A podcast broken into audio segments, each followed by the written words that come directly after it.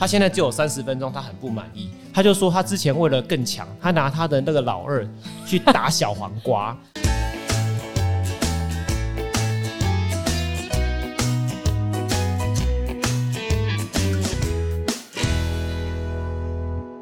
欢迎收听达特五四三，我是主持人 C C。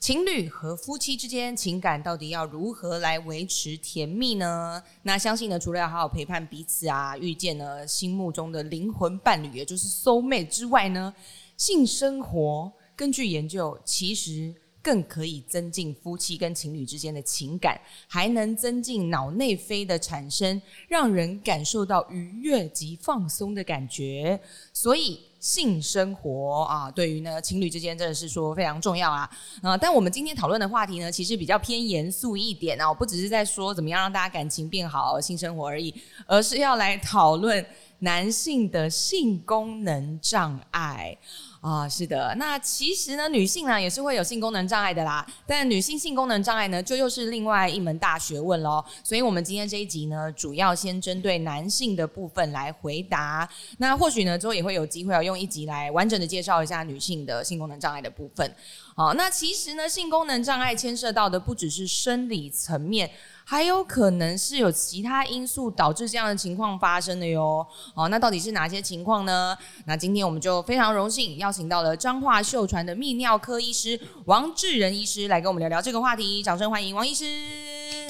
各位听众，大家好，我是彰化秀传泌尿科王志仁医师。哇，欢迎王医师啊！其实那个性功能障碍的话题哦，对男性来说应该是。比较有一点秘密跟私密，对不对？是的，是的，是的。那个整整间之间应该那个会发生很多小故事，等下那个医师可以跟我们分享一下。好，那其实呢，我们也知道很多男性啊，因为年纪渐长。也渐渐受到性功能障碍所苦，但是又求助无门。哦，那其实今天那个等一下也要请医师多多包涵哦，因为我是女生啊，可能有一些男性的性功能障碍的烦恼，我可能不太了解。那医师可能就要带这些患者们来说出一下他们的心声哦。没问题。好，那首先呢，我们就直接开门见山，第一题，请问医师，性功能障碍到底是为什么、如何发生，以及？年龄增长之后呢，他患病就是性功能障碍的几率真的会有增加的趋势吗？就从定义上而言，然后就是比较熬舌一点哦。男性性功能障碍其实面向非常的广，嗯，那定义上是可以分回是大概是一个行为上或者是性的感觉上的一些。出现一点问题，一点障碍，感觉也会有对对对，总之就是一个性相关生理反应有一些缺失。那我们在门诊比较常听到，或者坊间比较常会大家所说的，比较常讲的就是像是勃起功能障碍，嗯，或者是所谓的射精障碍，像是早泄。那其实还包括有时候遇到有些人他是性欲低落，甚至性交疼痛，甚至有些是阴茎有弯曲的一个状况，射精射不出来等等。那比较常听到的，其实还是勃起功能障碍跟那个所谓的像是射精障碍，尤其是早泄的部分。那有就这两个而言是最常见。那它的定义分别是说，你勃起障碍就是说，哦根据一些学会的定义哈，你持续无法达到或者是维持一个足够的硬度，让你可以维持一个性行为，那甚至造成一个心理上的一个痛苦。那早泄的话是说，哦，一些医学医学会的一些定义是说，你可能是在总是或几乎总是在插入阴道前或插入阴道后，哦，大概一分钟或者三分钟之内，你就忍不住你就射出来了，嗯，而且你很难延迟这个射精的感觉，而且感到心里的痛苦。那这两个是勃起障碍跟所谓的早泄，是我们整间大概在一般门诊，包括大医院或者是说诊所比较常见到的一些问题。那我们说到底要怎么去判断？一般我们会先借由问诊。然后病人过去发生的一些状况，甚至他有没有什么慢性疾病啊等等，对，然后会借由一些生活习惯，对对对，甚至他比如说病人本身有糖尿病、高血压，甚至他有一些手术癌症的病史，癌症开刀结果伤到神经，那可能就会比较麻烦，对，所以变成说我们会再透过一些问卷的辅助，客观的问卷哦，包括用硬度去问你的硬度到底多硬哦，你的整体勃起功能状况，哦，这都是要客观问卷，因为病人说不能说你觉得。我变软了。我之前遇过门诊病人，他说他就进来，他就说他以前都可以撑一小时，他现在只有三十分钟，他很不满意。但其实，在一般我们很多男性是撑不到三十分钟，他算他算是他已经算很厉害、很强的。那我就问他说：“当然了，你主观认知觉得自己变差，对，那或许也是。可是，我就问，我就问个换个方式问说。”你的老婆觉得怎么样？他说他的老婆每次都觉得很累啊，可是他觉得他一小时变到三十分钟，他就是觉得自己变弱啊。但是一小时变到三十分钟，老婆可能从很累变到觉得哎刚刚好了。对，所以我觉得所以其实你你在细问他的硬度，去问他的硬度跟分数，其实都是还蛮 OK 的。所以我觉得说，我们有些定义上，有些主观上，但是一般我们真的讲的，可能是要有一些比较更客观的问卷来做一个评估。就像我刚才讲的，早泄可能就是一或三分钟内，哦，那你半小时、一小时，其实已经超过很多人的平均值。那这个我就觉得说，或许这个可以再观察看看就好，大概是这样子。我医师刚刚说了一个很关键的数字，只要超过半小时就已经算常人的平均值以上了。可能对，大概台湾人 大概真的你要仔细算，大概十几分钟，其实就哦，算、正常。对，所以不要大，真的不要男性不要再受到 A 片的影响。对，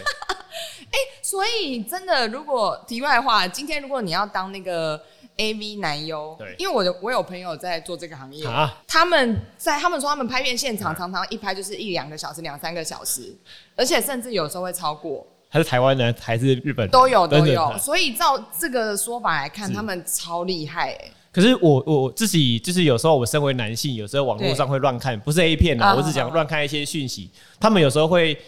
中间会中断，会换位置哦对对对对，会重来，所以这个到底是真假是？因为我也不是男优，所以我也不知道。哦对，OK OK，哦，是是哦，所以意思是说，所谓的三十分钟或十到二十分钟，这个这个时间是指呃每一次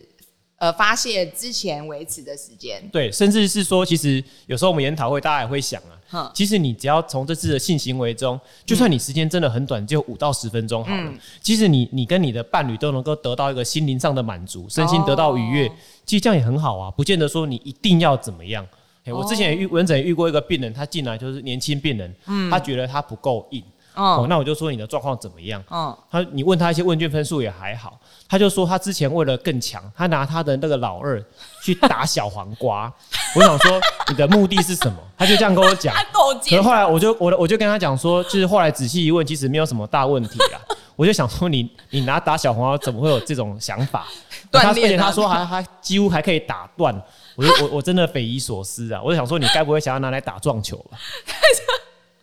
我觉得啊，好有趣哦！我觉得呃蛮蛮好玩的，就是说，呃，男性在没有正确医学知识的情况下，可能会自己尝试用一些方法来锻炼那边的强度但会不会其实反而有可能过程中会受伤？当然是有可能蛮。危险的。是啊，所以这些其实你在回到就医疗的一个治疗指引里面，不管台湾或是欧美的这个医学会的治疗指引里面，都不会叫你去练什么帝王神功啊，有的没的，不会，所以医师的角度是完全不支持去跟比较硬的东西就是对打，没有什么意思啦，完全没有用。因为我们的阴茎就是它就是神经血管肌肉皮，嗯那你去撞，你只能受伤而已啊。对你可能就受伤、流血、撕裂伤，造成伤害，所以好像没有什么特别大的意义。所以说，呃，有的时候也有可能是病人自己主观认为说他有，但是医师这边都会有一个标准，呃，不管是问卷还是问诊，来经过他来来帮助他做完整的判断。对，已经很好的就继续鼓励他就好了。是哦，是或甚至说他虽然真的，假设他真的早泄，可能两三分钟、一两分钟就出来，可是他太太也很快就可以高潮的话，那他们两个也蛮契合的，对，其实你你们 OK 彼此间并没有造成心理上的困扰。就 OK。所以其实对啊，就像就像有人喜欢吃辣的，有人喜欢吃甜的。OK 哎你们只要没有困扰，也不见得会来看医生呢、哦，那我我在想问一个问题哦，那大部分的男性他们都是在年龄增长之后会遇到这个性功能障碍的问题，但是真的是跟年纪的增长有直接正相关吗？就是性功能障碍这件事。其实年纪还是会有相关的、先根据一份就是所谓的那个台湾性功能障碍咨询跟教育委员会的一个统计的一个资竟然有这料，种统计，对，在两千在两千年的时候，两千年初是做一个电话访查，当时的一个统计是说，大概四十到八十三岁左右，中间大概有十七 percent 的人是有一个勃起功能的障碍。那其实的确也越来越多研究也发现说，勃起功能障碍可能跟一些慢性病，包括糖尿病啊、心血管疾病啊、哦肥胖啊、你有没有抽烟啊等等。当你而且你抽的越多，抽的越久，可以想见你这有这些慢性病的时候，你的一个身体的血管神经的状况就会不太好。啊，是对是是，是而且这些其实刚才讲的这些问题，你年纪越大，其实糖尿病、高血压、心脏病的状况也越多，是是，所以这些都是可能在造成你潜在勃起功能障碍受到问题。那之前又有一些国外的研究是有发现说，其实我们常跟一些就刚才讲的勃起障碍跟心血管疾病同时是并存的。那有统计，国外的美国的研究是发现说，你接受过冠状动脉绕道手术的一些病人，甚至狭心症的病人，嗯，你在术前进行仔细的去问诊，那他们很多大概一半以上都有一些勃起功能障碍。对，其实像我们在诊间也是很多有一些。糖尿病的病人，哦，其实如果你泌尿道的相关症状，甚至你在问他性功能，哎，他们会突然回想起说，啊，的确呢，我好像性功能有比较差。那自己台湾在零三年，二两千零三年也做过一个研究的统计，哈，大概四十到四十六岁左右，大概会有十六 percent 的人是有勃起功能障碍。四十到四十六，对，那五十到五十九岁大概有二十四 percent，那六十到六十九岁大概是四十二 percent。其实。其实还有很多不同的研究、不同的数据，但他们的趋势都是随着年纪的增长哦，那你这个比例数是越来越高了。其实也不意外，你慢性病越来越多，嗯，哦，车子就像一台车的性能越来越老化、生锈啊，对对对，所以这个是年纪是一定会有相关性的。哦，哎，医师，我我好奇问一个问题，你刚刚说。电话访查这件事情，所以就是会有人打电话到你家说：“喂，不好意思，我们想调查一下，请问你有性功能障碍的问题类似啦，类似对。不过那个是 当时的一个研究，我也没有参加，我也没有被访问，所以这个我就不对，我不知道。但是因为有时候这是本来就是一种一个研究的一个方式啊。是，所以呃，那然后那个大家愿不愿意在电话里老实回答这件事，可能也不知道。问号。哎，对啊，这个就要因为这方面就要回归到当时的细细节，这个我就没有细看。对，然后刚刚其实医师你讲到我。我们台湾二零零三年调查的时候有讲到说，好像六十岁以上的呃明显的性功能障碍的趴数比较高，越来越高。对，但是我其实也好奇一件事，会不会有可能是？比较年轻的人，他们其实也有，但他们不想承认。哎，这个也意思回答。哎，当然也也是有可能，而且要看你是怎么问，当然是有可能。不过其实用电话访查已经比就是你来诊间直接跟病人匿名的感觉，对匿名或许病人像有点像是一个最近要选举了政治一个民调的感觉，那种感觉或许或许会是这样子。是是是，所以应应应该精准度可能又比面对面做。是啊，我觉得可能会比较愿意讲。但是当然，如果病人今天是直接已经有。有困扰有求医师，是他们来找我们泌尿科医师，他们都大概会来愿意有这个动机来求我们帮忙的，大概应该也不会再隐藏了啦。是，但是有时候其实你很多闲聊的时候，大家会发现，的确啦，嗯，又有一些研究是发现说，很多人他之前是有个性生活满意度的一个调查，在两千二二零二二年的时候，嗯，哦，的确，其实你会发现很多男性是认为，的确。是大多数人都认为说性生活如果有不满意的话，是会影响到两性的关系。嗯，哦，但是你真的说因为这样子，你想要寻求协协助或寻求沟通，哦，那其实像蛮多人是也不会想做这方面的努力，哦，所以这个方面很小心。然后刚刚有提到说，其实呃年龄增长倒不一定是跟性功能障碍有直接关系，而是年龄增长引发的这些慢性疾病啊，或是身体老化退化的这个状况。可能反而是跟性功能障碍有直接关系。是，当然年龄增长，就算完全健康，老化也是可能了。但是毕竟随着增长之后，慢性病逐渐累积。但是我们门诊又有遇过六七十岁的病人，就是如果六七十岁他还保养的很好、很健康，都没有慢性病，那他可能就有啊，太容易。有啊，门诊病人就遇过六七十岁还想来打正波的，然后而且他，我就问他，我曾经有个病人，我就问他说，他是一个大概七十岁左右的一个北北，嗯，哦，那他还是来。接受了药物跟震波的治疗，因为蛮积极的。那我就问他说，好奇的问了他，哎，哎，你们现在是阿公吗？他说他带阿公啊，他有带孙啊。可是他说他一两个礼拜，大概一每个礼拜大概还要两三次找他的太太。他太太太太六七十岁了，可是我他就说他常常被他太太发，就是被他太太翻白眼，因为他带着他顾孙很累，他就想要。是病人自己跟我讲的，所以我觉得你不要再打震波了，你赶快放下吧，你赶快去带小孩吧，赶快含饴弄孙就好了。对，赶快带小孩，就是说不定老婆心情好，你他就比较想要主动找你做。对，哦，是是是，对对，欲擒故纵一下。的确，因为其实心理因素也会，再去办理的心理的因素也会影响到啊。你一直找他，你都被拒绝，人家就很累了。是，那你这样怎么会有性欲呢？哎，对啊，对啊，医生你讲到心理这个部分，所以性功能障碍。有很刚刚前面我们引言的时候提到说有很多种原因可能造成性功能障碍，那心理层面也会吗？实际上也有可能感觉而已。呃，都会有可能，因为的确啦，就是说我们很多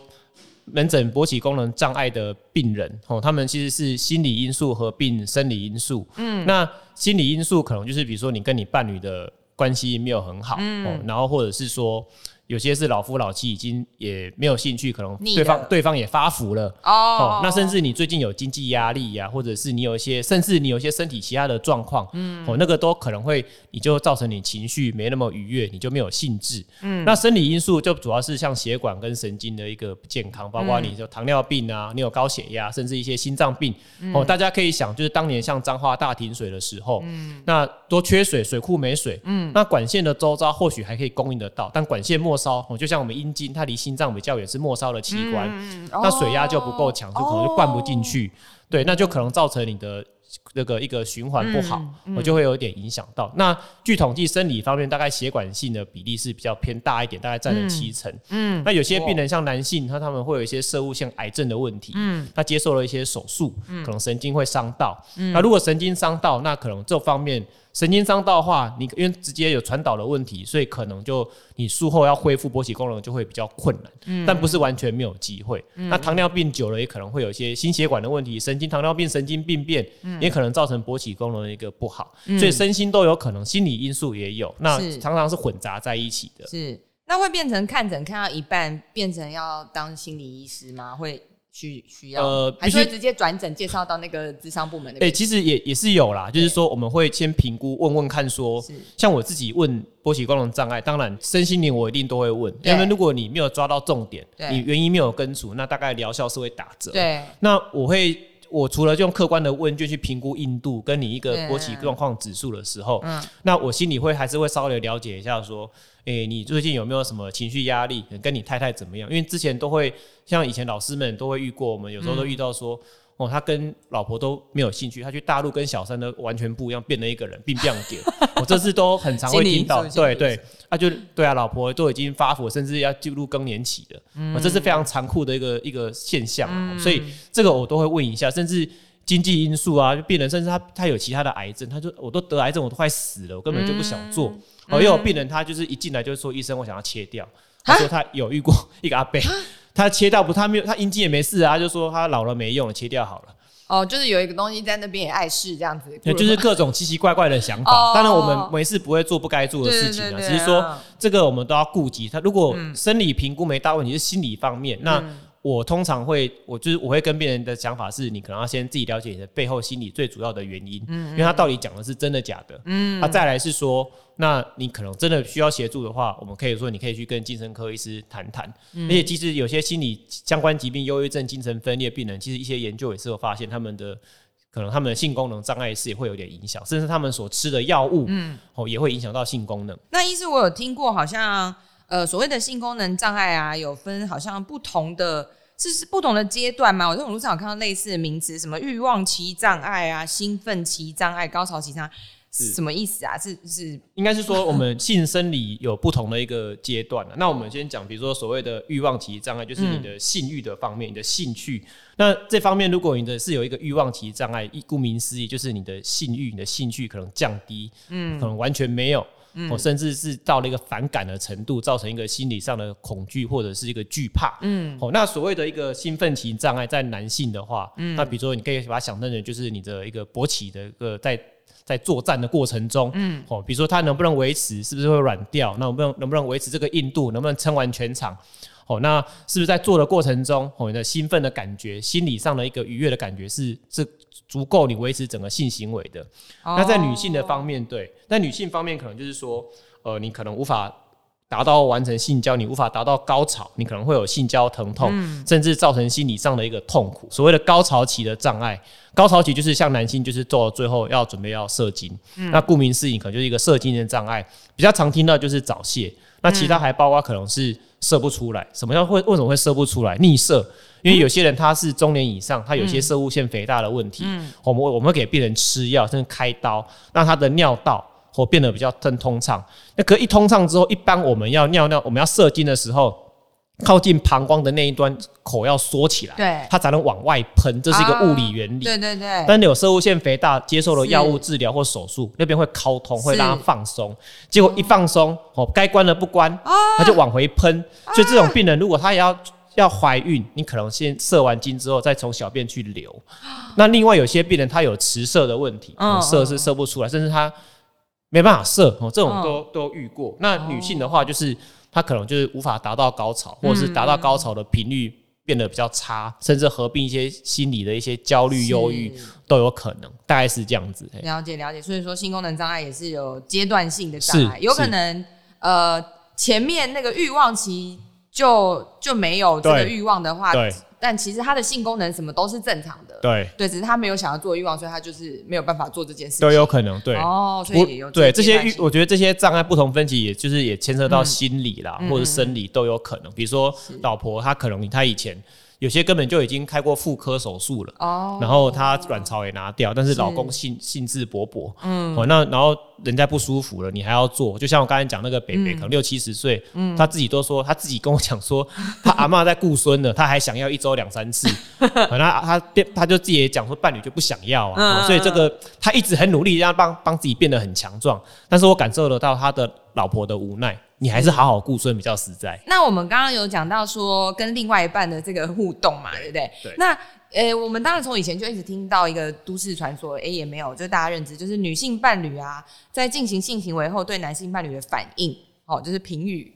是不是也是造成某些男性性功能障碍的根源？没有错，应该是说，哈呃，性功能障碍其实刚才讲过，原因太多了，太多面向了。那如果你说女性伴侣的一个不满足的一个情绪，它可能是因，也可能是果。男生有性功能障碍，嗯，那表现不好，嗯，那可能就女性也会不满足，嗯，不高兴，嗯，这种情绪反过来又可能会再感染回男性，所以变男性又会有心理压力，那一个因果恶性循环的感觉。所以有时候对啊，伴侣的一个嫌弃啊，你不行了，甚至有些我之前网络上也听过一些，会说我的前男友、我的前夫嗯哦比较怎么样，嗯比较久之类的这种论点，这是 非常伤男性自尊心的。较这样子，对对对，所以这些都是可能的确哦，就是造成男性进一步心理上的一个压力。那刚才讲过，包括妇女本身，她可能是呃，她有一些所谓的像性能感，她她已经更年期啦，对，哦，他都已经有之前比如说子宫肌瘤拿掉了，嗯嗯嗯，哦，那或者是有些问题，阴道干涉，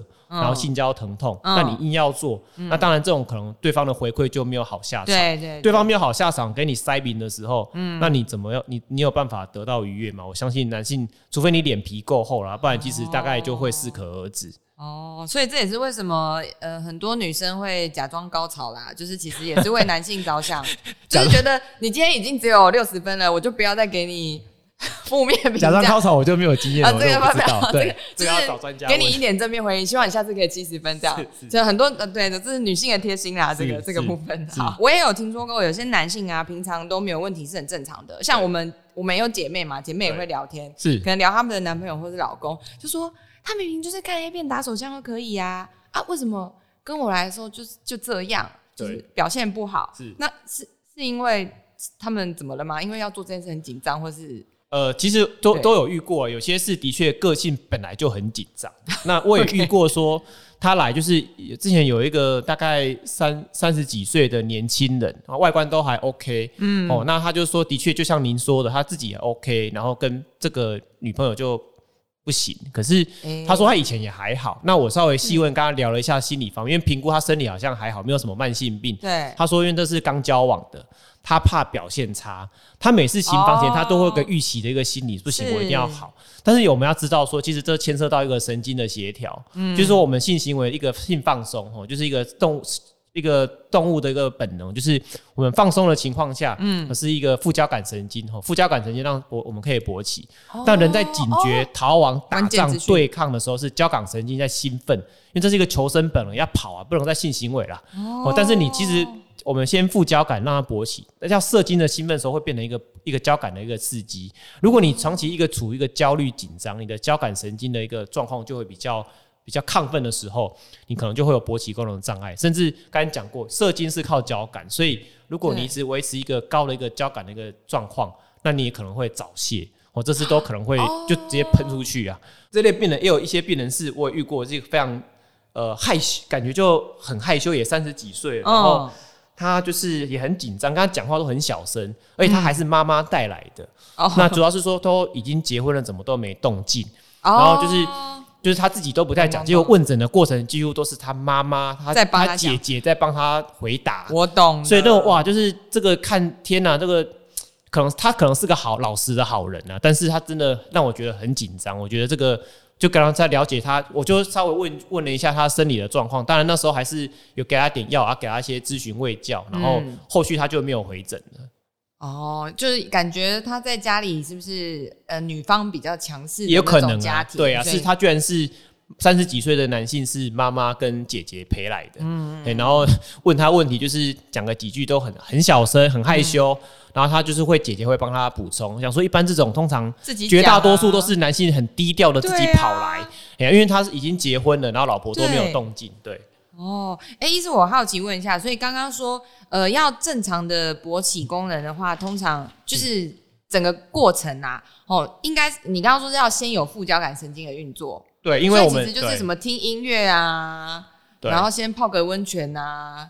这件事情是让性 性功能比较的确，应该是说我们有时候是要是要一个环境的氛围了，就像比如说男女在交往，然后他们会先一个约会约会啊，然后一个 我们不是动物嘛，不是说啊我今天要跟你做，我马上来，我们也不是 A 片说啊我们什么都不讲开始做，大概会有先经过一些像是一些情感的培养，气氛的调整很重要。是，那像那现在比如说好，现在国外要打仗了，你你处于一个逃命紧绷，随时要。跟对方对抗那个很紧张的状况，交感兴奋，你完全不会有兴致，你都命都没了。先所以这样就很好理解。那所以说，我们一定是先一个哦，整甚至牵涉到刚刚讲的哦，身身体健康，没有什么慢性病，嗯，没有什么压力，嗯，哦，那这样的情况下，那当然就是。就容易天雷勾动地火，那就可以有一些比较好的一个性行为的一个氛围那样子。了解，是意思我我想问，所以抽烟真的就是直接有关联？有关联。那我所以，我以后看到那个一直在我旁边抽烟的朋友，我就跟他说：“你再抽，你就性功能障碍。”哎，我知道那个香烟的外包装就有写，没错。但他们还是在照抽啊。我们每次去我们南一个我们在台湾泌尿科学一些性功能。就是信医学会办的一个演讲会议，大概在讲勃起功能障碍，大概开宗明义，抽烟是一定戒烟的啦。你没有戒烟，大概你是自残。这个我在门诊常跟病人的一个解说，就是你糖尿病的病人，你爱吃蛋糕，你要一直叫医生帮你打胰岛素，这样完全没有意思。跟性功能障碍还一直抽烟是一样。那我觉得一个比较务实的一个感觉是，我会跟病人说，那你无法直接戒，因为病人他抽了二十年，一天抽两包，你叫他明天不抽，他可能死给你看。对对对。所以你可能一个做法是。你开始减量，你先求进步，哦，慢慢进步就有机会，是哦，大概是这样子。了解。那医师这边有特别的案例可以分享吗？呃，应该是说我们在诊间呢，我就常会有些人他是一些排尿症状来，哦，那你去问他一些排尿症状，给一些药，他说他有糖尿病，那你这时候你再去反问他，哎。聊到性功能障碍，他们的确，他们都会有一些跟你说，哎，的确我们好像有。那刚才讲过这些这些这些病人啊，他们可能一开始他们会绕个圈子，不跟你讲那么多，啊，甚至他们会等到哎说门诊护理师他进来先说我解尿不顺，但发现门诊护理师一转身拿健保卡出去给前一个病人的时候，啊，他们就跟你说，其实我是来看性功能障碍的。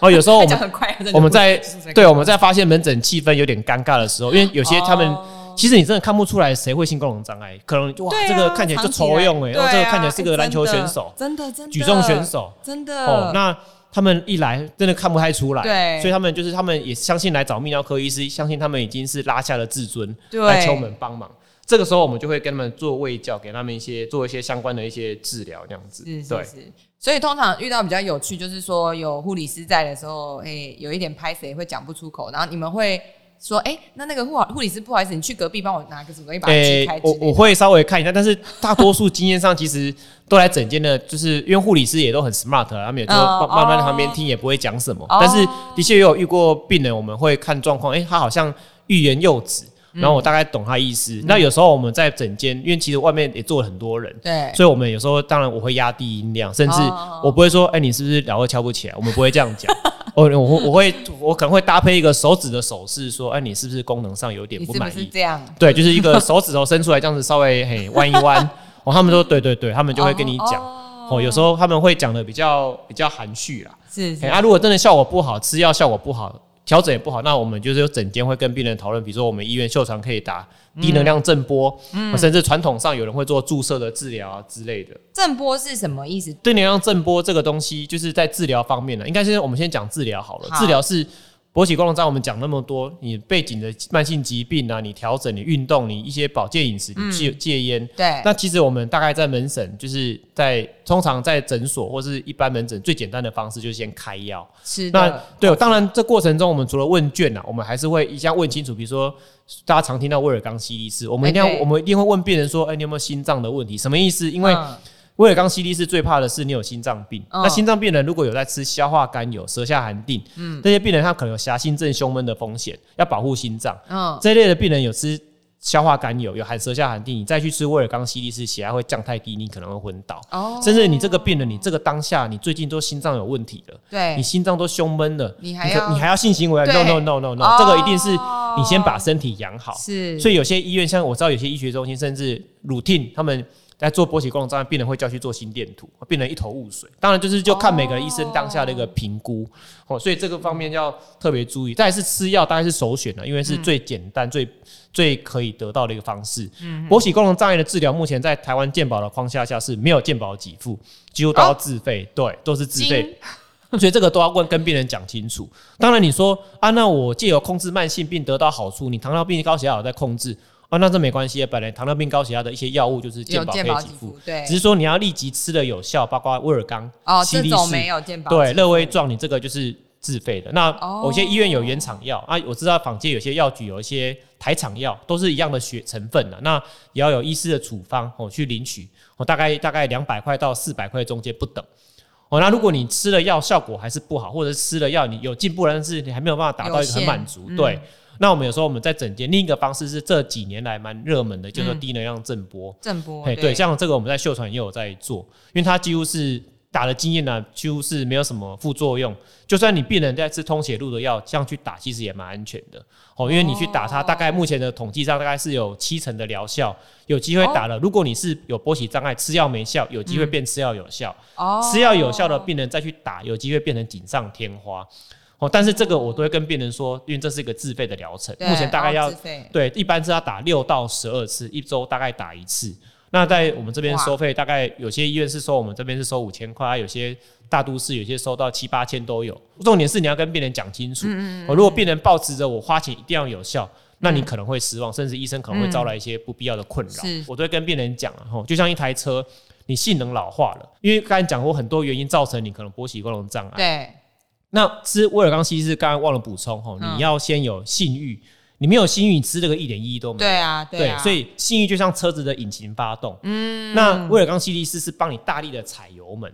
那有时候我们当然会有时候会提到说，男性雄性素到底不够会不会有影响？嗯。这男性雄性素目前是这样的，就是在勃起功能障碍的病人中，大概只有三成是有低睾固酮的状况，嗯所以低睾固酮不代表说你一定绝对勃起功能障碍，不是绝对，嗯哦，所以目前就是说，我们都会去查各种原因，包括我们在门诊的时候问卷，甚至抽血都会去看。嗯，那震波有点像是这个大保养的概念，嗯，大保养的啊，它只是，保养，对，它是打在阴茎上面，促哦。进血管的一个新生，哦。一个血管新生就有比较多的一个血流的循环，懂，所以在的确，尤其是用在血管系，你刚才讲过是血管方面不健康，比如说你是一些心血管问题的，是。那打了效果会不错，但是如果你今天是根本就是，比如说你是神经病变或是神经伤到的那种病人，大概疗效就会比较差，但不是完全没有，懂还是可以懂。尝试。对，还是会有一些恢复，还是有机会。哎、那我好奇，就是它这个恢复，你刚刚说打呃六到十二次完成这个疗程之后，对。它状况也恢复了。对，那它会因为比如说他没有好好保养，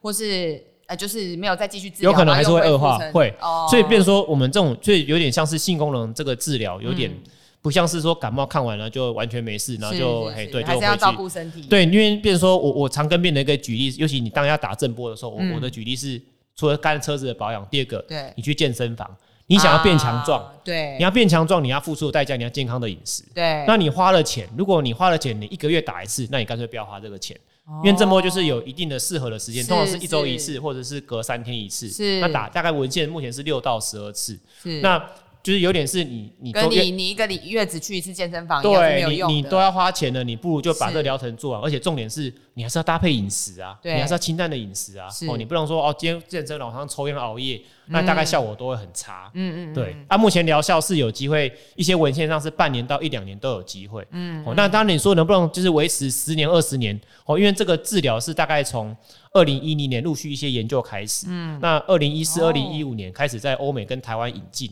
所以并没有说非常长期的一些资料。近十年呃左右。对对对，所以只是说这这个治疗因为就是没有什么伤害害性，然后又方便，然后所以蛮多人都愿意尝试的。对，哎、不是，我刚刚突然想到一个很好奇的事情，意思是你说就是震波打那个阴茎的部分，那他打的过程会很舒服吗？哎、其实病人通常也不太会没有感哎、觉，他们会觉得点点呐，两我会刺刺的，因为我就是、哦、不是舒服的那种震，动目前是有分两种机型的，一种是直接就是像我们秀成的是线性探头，就直接在阴茎上这样子滑来滑去，像发波这样。哦。它、有些另一种牌品牌的是针对某几个点去打，那打的经验上，其实病人几乎他们会有感觉，会觉得点点，但是几乎打了都没有什么伤害性，所以病人就是懂来保养，然后不分年纪，然后不分原因这样打，哦大部分都觉得还好、欸。还好，哎、只是说就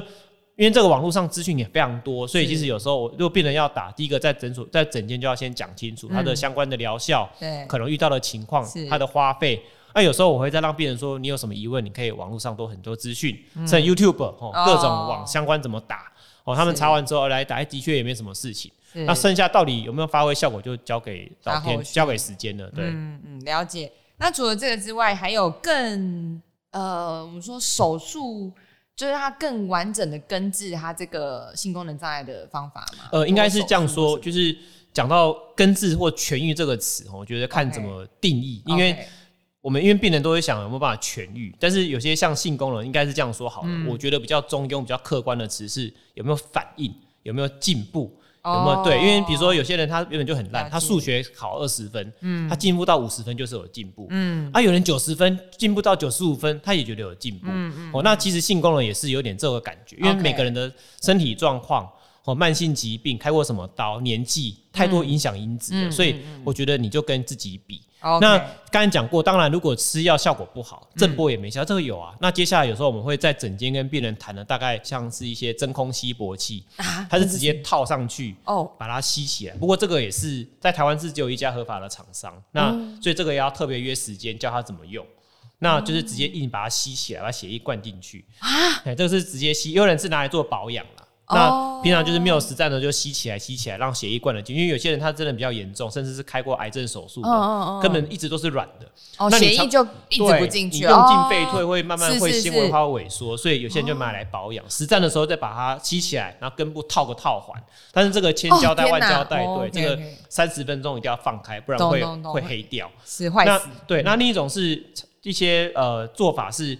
比如说前几年比较夯的，就是打针，在阴茎直接打一些前列腺素，那个会让阴茎硬起来。啊呃不过就是比较，因为毕竟也是自费，然后有点侵入性，嗯但是效果也不错。哦我只是说现在因为这个环境，大家越来越注重是好像要有点啊，不要不要那么痛苦啊，怎么样？对，所以大家会偏向比较哦保守一点、缓和一点。嗯哦，这要看医生去怎么解释跟病人的期待。当然，如果你都没办法，嗯打针也是一个方式。那打针打久了会怎么样？副作用吗？打针的可能会有些人会造成一些，比如说阴茎疼痛啊、淤血啊，哦。甚至长期打，有些会变成纤维化，也是有可能。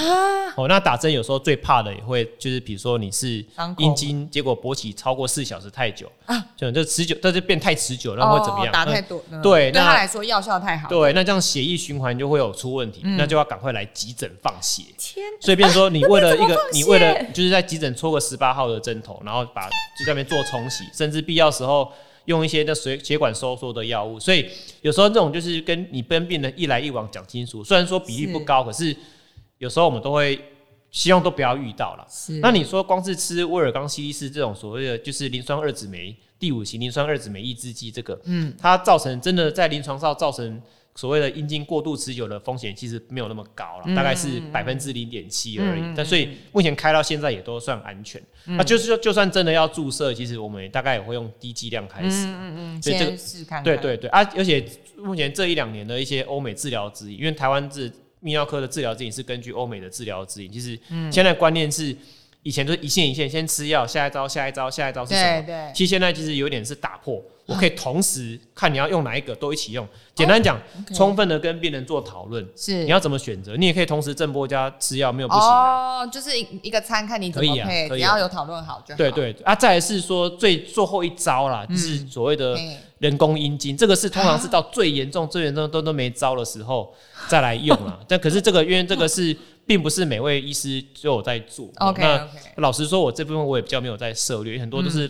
老一辈的老老师们他们有在做，因为这个是绝对的破坏性。如果你做失败，就没完全没救，因为它是直接破坏不。成功变成人。对，那以前我在我在龙总的时候也遇过，哦就是他做了，然后有一些感染，哦，甚啊至是他后来就是年轻的时候做，老年的时候尿道狭窄、长肿瘤，结果因为他零件卡着，我根本做检查无法做进去，他变得很痛苦。哦对，就是这个就是。所以毕竟是个外物啦，所以是这个都要很小心，都要谨慎的医生要跟病人讲清楚，这样对。了解了解，我觉得可能呃，就跟膝盖或是牙齿一样，就是自己的东西还是比较好。如果可以对。不需要装外来物，就是在里面，就是还是尽量不要去对，甚至有些病人，其实你跟在诊间有些阿伯，他们就稍微问一下了，然后你跟他说哦，光是吃药要花费，对。哦，那光是要打针不知道怎么样？对，他们听到说算了算了算了，反正哦他就讲半天，结果他讲说，我今晚买伯伯啊，我说那你怎么来看性功能障碍？你在呃看什么？对啊，呃来聊天，来跟你聊天没有，还说你是还是外面你想要做什么？这啊，对对对，我就没有细问了。OK OK，了解。哎、那医师，那如果要保持一个很健康的身心哦，特别是平常日常的饮食，对，控制保养，那饮食上有什么建议推荐吗？我觉得说就这样子说好了，因为呃，就男性而言，嗯看你的你想要是要保养哪一方面。那我们拆成说好，勃起功能障碍跟雄性素低下，或者是说射物腺的一些尿道相关的一个症状。我们先讲勃起障碍部分好了。那嗯。大家会去买坊间上广告上面看到一大堆东西，包括什么玛卡、微博，哎有的没的。丢对，那其实，在台湾泌尿科学，甚至主要是欧美的泌尿科医学，他们的一个研究显示，真的在食品保健中那个成分，真的比较有证据稍微强一点，对勃起功能障碍有帮助的，大概是人参跟精氨酸的一些成分的萃取物。其他的部分，像玛卡那些，可能就是证据等级都没有到太强。是那在比如说，我们是如果是想补充男性更年期雄性素的浓度，这方面比较可惜，就是食补方面呢、都没有太强的一个文献的一个证据。啊你可能吃一大堆也没有补到，但是你可能吃进一堆油。那在男性医院，他们很常来看一些泌尿道的症状，包括射物线的保养。那比如说像是射物线的话，哎、男性射物线肥大怎么样？哦，良性肥大。那大家想要吃的东西，目前是像南瓜子啊、茄红素子锭啊，茄红素这些锭，对，哦这些是可以微量元素 C 啊，这些是有一点帮助的。哎，茄红素这个是，那我吃番茄就可以吗？还是我一定要吃到它萃取出来那个定剂？那个我我我们会这样建议说，比较实在、嗯比较简单的方式，就嗯个人是觉得定剂。我先声明，哦我跟药局是没有哦，no 任何的 no 没事作没事，没有因为讲厂牌。对，因为 因为比如说你叫病人去吃番茄锅好了，哦哦，哇，你每天吃番茄锅怎么可哦能？太多了，对你可能每天哦买那个一些有的没的，嗯那你吃番茄锅，你可能又加了豆腐，你有可能又加了海鲜，又加了牛肉，嗯对你吃了一堆盐呐、什么的。哦那人参你每天吃，你可能吃到流鼻血，看到吃到失眠，所以我觉得就是可以去药局或是保健食品那边去问看看。是。哦，我只能说就就结论的部分，就针对勃起障碍比较有文献证据有被放入治疗指引，大概就是人参精氨酸。嗯，那在雄性素的提升，目前比较可惜，也都没有太强的一个证据。那像一些呃常常听到坊间一些什么保健，像玛卡类，可能证据并不是那么的强。嗯嗯嗯。好、那在射物线的保养，包括南瓜子、茄红素锭啊和原谅元素 C 啊、嗯这些，或许都会有一些帮助，大概是这样子。了解对，谢谢医师。哇，从那个日常饮食就给我们很重要的建议。对，那其实今天跟王医师的讨论啊，他其实我觉得不只是对男性啊，对女性朋友来说，也算是一个很棒的卫教知识哦。因为我们有讲到嘛，就说女性 伴侣的，回馈呢，也是对对男性能不能正常的勃起很重要哦。所以也希望呢，那个女性朋友，当然不是说问题就出在我们身上，不可以这样子讲。哦，是的哦对不对？但是其实平常日常也可以给予另一半适当的鼓励哦。对于男男性来说，可能也会是他治疗性功能障碍一个很重要的关键。没错。好，那今天听到这一集的男性听众朋友呢，如果你正在受性功能障碍所苦，不必害羞，你完全可以诚实面对。因为为什么刚刚那个医师有说，按照统计，现在罹患性功能障碍的朋友，其实真的比例蛮高的，蛮高的而且甚至呃年龄比例越来越低。对对不对？年龄越来越低，是啊，对是啊，对对对对，好，所以其实你不是孤单的，跟你一样的人真的很多，而且不用觉得丢脸。而且甚至补充一下，甚至这几年的研究，得过新冠肺炎的病人也是有一定的比例可能会造成勃起功能的恶化。我这是这几年的学会很多都有在研讨这一块。对，哦所以很多人甚至有人病人他在隔离期间他晨勃就不见了，哎这个都有的哦。对哦，是。但是到底是不是新冠造成，还是新冠造成可能心血管的一些呃，问有些有一些研究是有发现啊，是。就是说，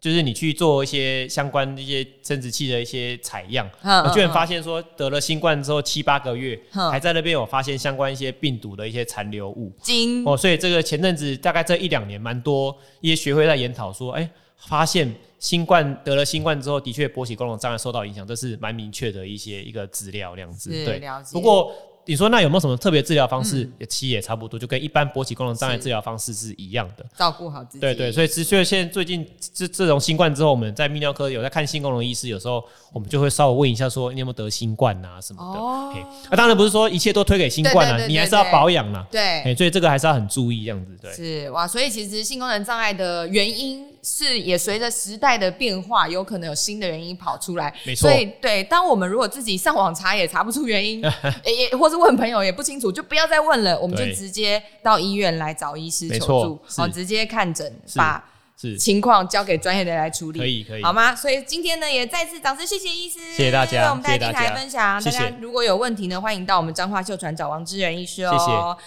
达特五四三，我们下集再见，拜拜，拜拜。